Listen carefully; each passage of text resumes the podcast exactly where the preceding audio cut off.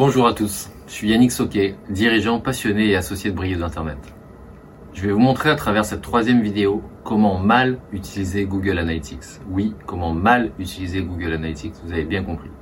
Tout le monde utilise Google Analytics aujourd'hui. Tout le monde regarde un petit peu les indicateurs clés de performance basiques.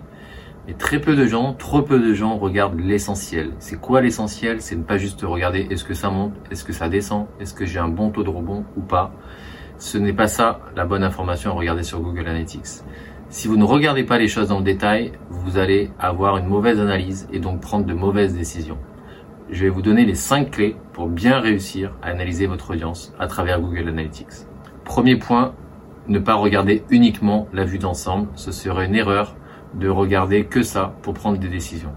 Deuxième point, ne pas regarder la vue canal par canal pour analyser qu'est-ce qui marche, qu'est-ce qui ne marche pas, ce sur quoi je transforme, quel levier il va falloir investir un peu plus ou réduire à côté parce qu'il fonctionne plus ou moins bien.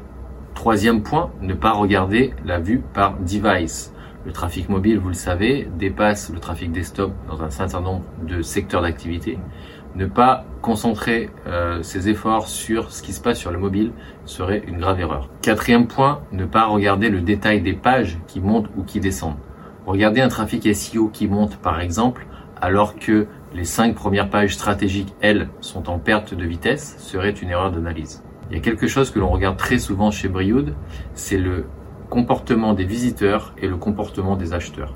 On peut voir des fois des grosses disparités. Je vous donne un exemple. Peut-être que les visiteurs sont plutôt des femmes entre 25 et 35 ans à Paris.